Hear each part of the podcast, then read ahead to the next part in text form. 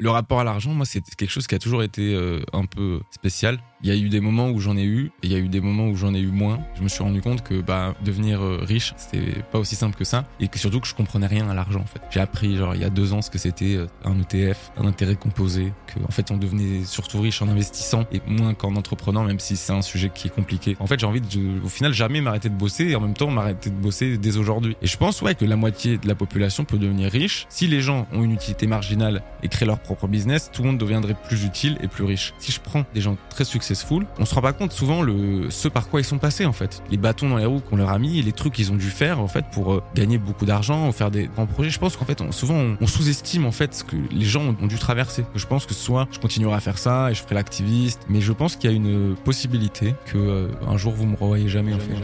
Le meilleur moment pour investir, c'était hier. Le second meilleur, c'est aujourd'hui. Je suis Charles Elias Farah, conseiller en investissement financier et fondateur du Grand Bain le média de celles et ceux qui veulent prendre une longueur d'avance dans la gestion de leur argent et le développement de leur patrimoine. Chaque semaine, on décrypte l'univers des finances personnelles et de l'investissement aux côtés des meilleurs experts. On parle des sujets qui fâchent, sans tabou ni langue de bois, pour te transmettre les meilleurs enseignements. À la fin de chaque épisode, tu repars avec un plan d'action à mettre en place le jour même à la lumière de l'actualité avec un seul but, de constituer le patrimoine de tes rêves et atteindre la liberté financière. Alors prépare de quoi noter, enfile ton maillot et surtout, attention à la vague.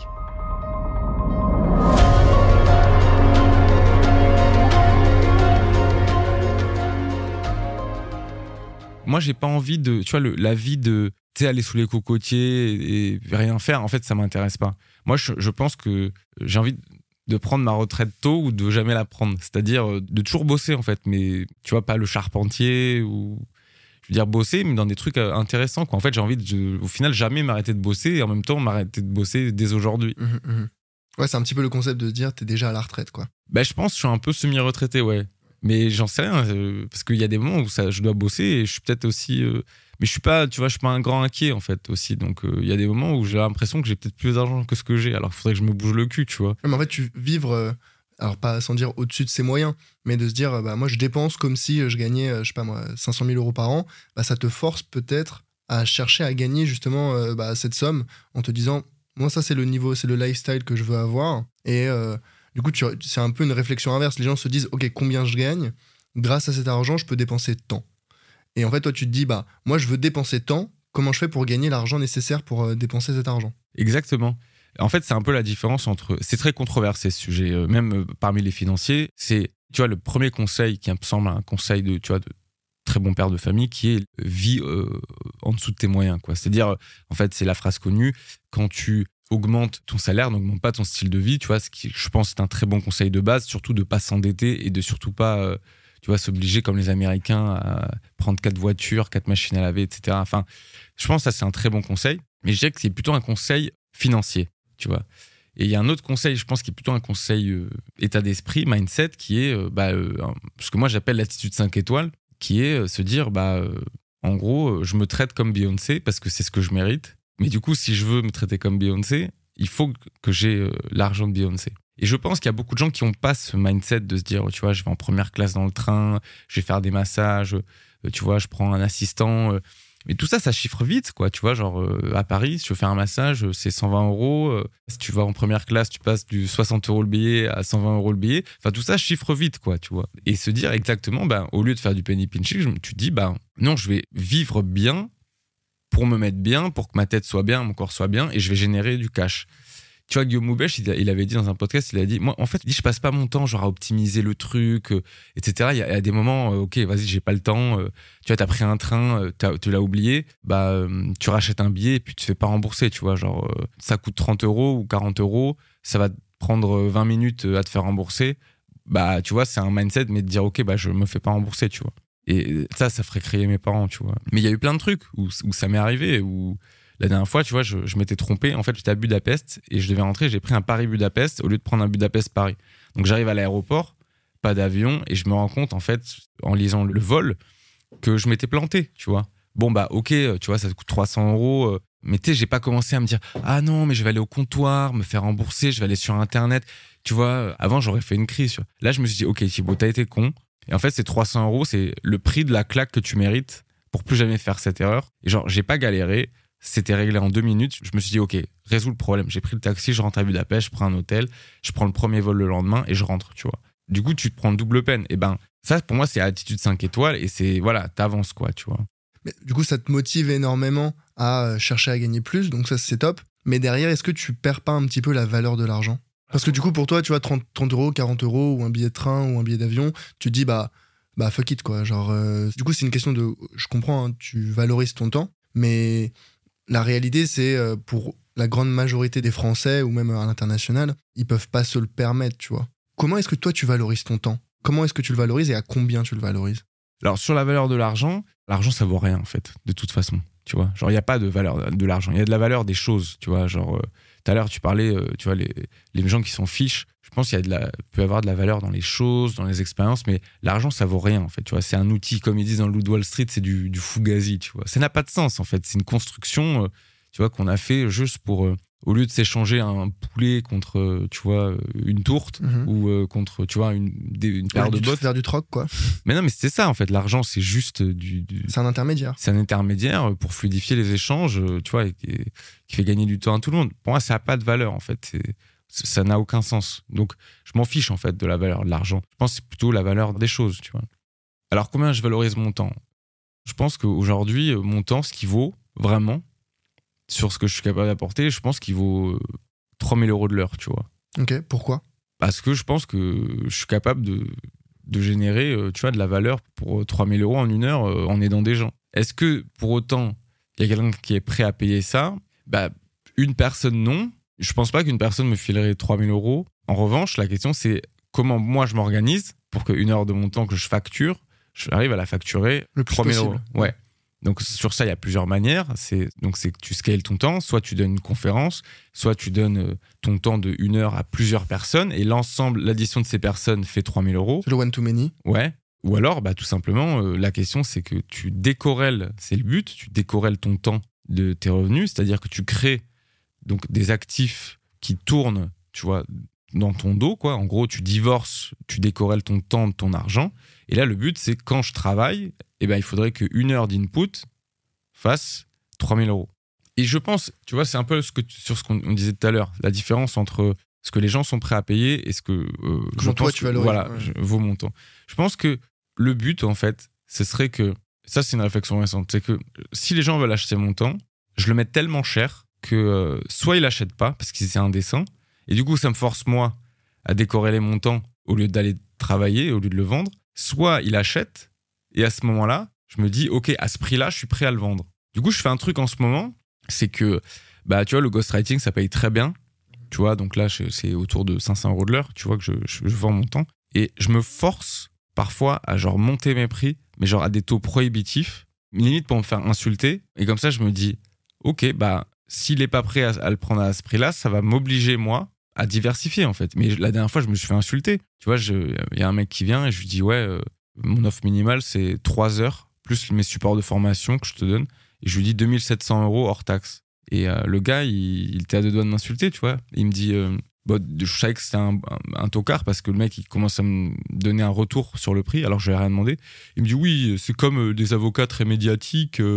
Euh, à ce prix-là, je ne prends pas. euh, je je, je m'en fous de ta vie, en fait. Tu vois, Mhm. genre, euh, moi, je me mets à ce prix-là, me, questionne pas. Tu dis oui, tu dis non, tu vois Mm, mm, mm. bah si c'est non, me raconte pas ta vie, tu vois, genre. euh, Mais c'est aussi, tu vois, c'est ça fait très confrontationnel. Mais d'un côté, j'ai pas, tu vois, j'avais pas besoin de cet argent, tu vois. Mais s'il avait pris, j'aurais vendu. Mais c'est ça l'énorme différence, je pense, entre tu vois, euh, toi qui euh, peut te permettre de tester des prix prohibitifs comme ça, quitte à te faire insulter ou à te prendre des bâches, et euh, énormément d'entrepreneurs qui sont euh, moins avancés que toi dans le chemin et qui ont besoin de cet argent, ou en tout cas qui se disent bah attends, euh, quand même, euh, tu vois, euh, je, je peux pas me permettre de cracher sur tu vois 500 euros ou 600 euros ou même moins, tu vois.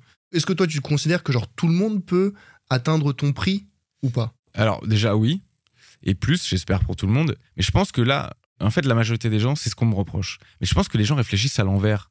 Mais tu peux jamais cracher sur 500 euros, tu vois, ou je sais pas combien.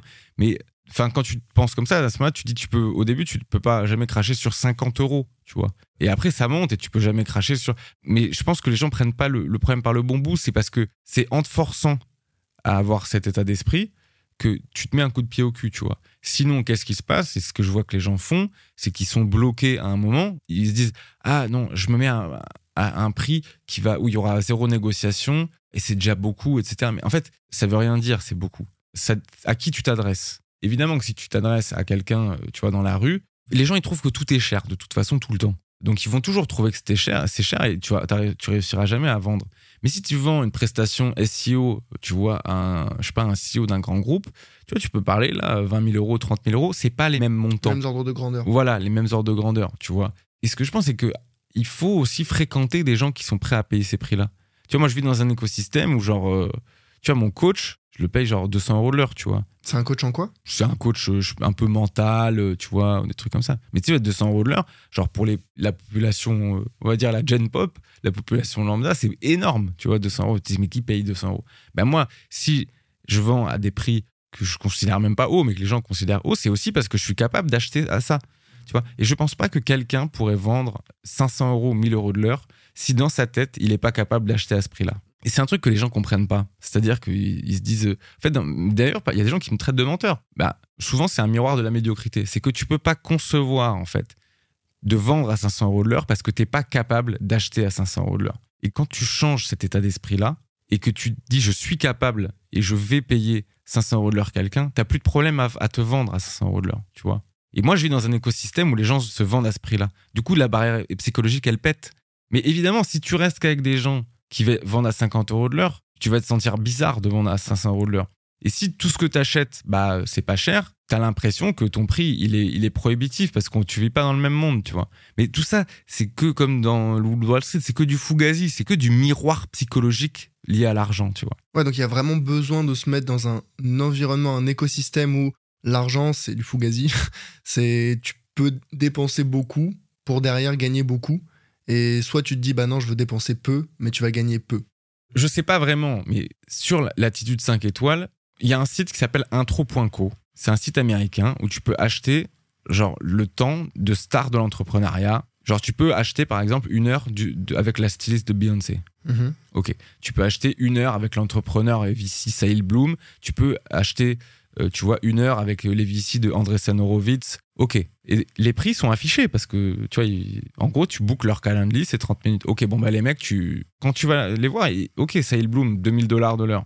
Bon, bah, ok, je savais pas qu'il y a des gens qui se, vendaient à ça. Ok, tu prends la styliste de Beyoncé, 400 euros de l'heure. Mais tu sais ce que je me suis dit, tu vois, quand j'ai vu l'heure de Beyoncé, je me suis dit, putain, c'est pas cher. Ouais, ouais, ouais, ouais. Non, mais effectivement, ouais. Bah, quand tu te dis Beyoncé, quand tu vois. Euh, enfin, en fait, le truc, c'est que, bon, tu dis Beyoncé, tu vois les millions, tu vois. Euh, tu te dis ça, ça stylise. Je sais plus qui, euh, je crois que c'était le coiffeur de François Hollande. Ça avait fait parler de ça à un moment euh, quand, euh, quand il était président de la République, que le type venait en, en voiture, enfin à l'Elysée pour couper les, les, cheveux de les quelques cheveux de François Hollande et que la coupe de cheveux de François Hollande c'était 500 euros, un truc comme ça, pour te couper trois cheveux, tu vois. Ouais, et pourquoi pas en fait, tu vois. Mais évidemment, BFM, tu vois, c'est un journaliste pauvre, tu vois, qui comprennent pas en fait les ordres de grandeur. ces mecs, ils, doivent être payés, ces journalistes doivent être payés 2500 euros. Donc évidemment, quand tu as une news avec, ça fait rigoler, tu vois, le coiffeur de François Hollande, tu sais, ça, ça pourrait être le coiffeur de Bruce Willis, tu vois. Mais qu'est-ce qu'on s'en fout en fait? Enfin, si, là, ce qui était chiant, c'est que c'était de l'argent payé par le contribuable. Mais imaginons que ça soit Bruce Willis. Mais en fait, qu'est-ce qu'on en a à foutre en fait que tu vois que le coiffeur de Bruce Willis il coûte 80 000, c'est lui qui paye. Alors là, c'était l'argent public, donc ça peut être considéré comme une dépense somptuaire. Mais voilà, la 6 de Beyoncé, 400 dollars de l'heure, Sahil Bloom, 2000 dollars de l'heure. Et en fait, tu vas sur site américain, Trop.co, tu as tous ces mecs-là. Et tu dis, ouais, il y, a un écosystème avec des gens qui vendent ça et il y a des gens qui payent ça. Et limite, si des gens sont pas prêts à payer, c'est pas grave parce que eux, ils mettent un, ça un taux inspirationnel, c'est-à-dire le taux pour lequel, en fait, ça vaut le coup de, décrocher le téléphone. Mais moi, j'aimerais que le taux pour décrocher le téléphone, il soit infini. En fait, j'ai pas envie de décrocher le téléphone. Mais c'est juste que c'est notre manière de faire de l'argent. Mais j'aimerais décorréler complètement, tu vois. Mhm. Bah c'est pas euh, c'est Peter Devel, je crois, qui disait, euh, il avait fait un, article Why I'm Unreachable. Pourquoi est-ce que vous ne pouvez pas me contacter? Parce que lui, euh, bah, justement, il déteste parler au téléphone, il déteste, répondre aux messages.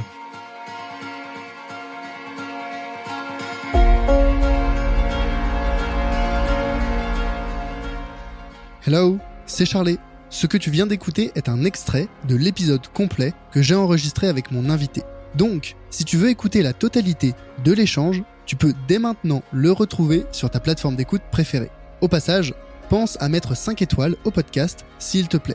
Ça compte énormément pour moi et ça m'aide à développer le podcast. Je te remercie d'avance et te dis à très vite pour un prochain épisode. A plus